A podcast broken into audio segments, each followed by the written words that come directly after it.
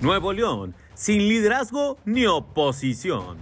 La confianza de los electores hacia los partidos políticos en cada elección va disminuyendo, simplemente porque ya no creen ellos. Ahora, si le agrega la ola de incompetencia y corrupción que cierne sobre el ejercicio gubernamental, el problema se agrava más.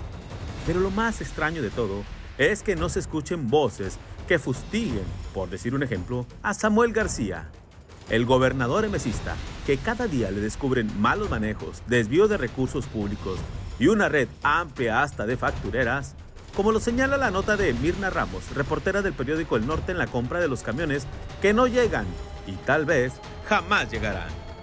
Y cada medio de comunicación podrá hacer su trabajo, pero ¿de qué sirve?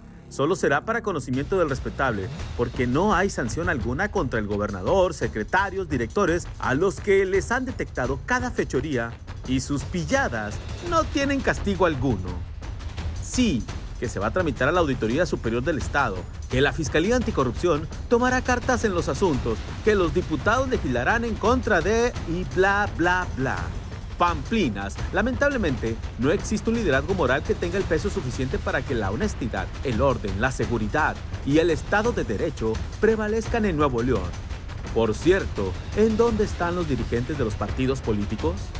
Insisto, sin liderazgo moral, el nuevo Nuevo León jamás lo veremos.